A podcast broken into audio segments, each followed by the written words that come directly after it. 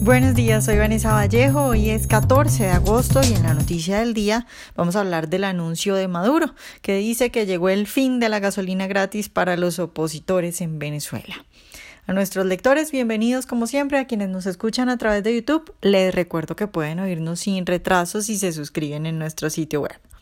El tirano de Venezuela, el señor Nicolás Maduro, dijo ayer lunes que mantendrá el subsidio a la gasolina, la más barata del mundo, casi regalada, solo a quienes posean el carnet de la patria, que por supuesto no es más que un mecanismo de control social y político. Maduro aseguró que los interesados en seguir recibiendo gasolina subsidiada deberán registrar su vehículo en un censo que se extenderá hasta el próximo viernes y pues que además deben tener el carnet de la patria.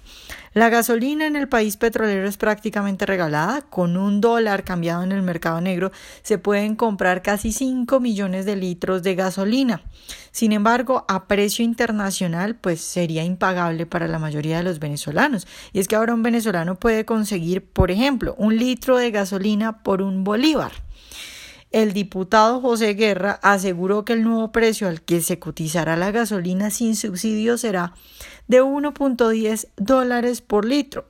Evidentemente esto es una suma impagable para los venezolanos que ganan sueldos demasiado bajos, que no, no tienen ni para comer, que el salario no les alcanza ni para un pollo. Ahora hay que decir que esta estrategia es vieja en el socialismo. Se trata de aislar y de excluir a quienes no son militantes y alabadores del tirano para presionarlos. En Cuba, los opositores viven en casas prácticamente destruidas, sus hijos no pueden ir a las universidades y no tienen acceso a salud. Bueno, en Venezuela, quienes no tengan el carnet de la patria y quienes no militen, no pueden, por ejemplo, tener las bolsas de alimentos a precios subsidiados de los CLAP. Ahora, los que no tengan el carnet de la patria e inscriban sus vehículos van a tener que pagar por la gasolina un precio que simplemente un venezolano de a pie no tiene como pagar. Difícil situación, otro anuncio más que inquieta a los venezolanos. Veremos si Maduro es capaz de llevar a cabo esto. Me refiero capaz eh, físicamente de hacerlo. Evidentemente a él no le importa que la gente se muera de hambre o que no tenga cómo transportarse. Digo físicamente porque bueno, esto necesita unos controles para poder saber a quién se le vende barato y a quién no, quién es chavista y quién no.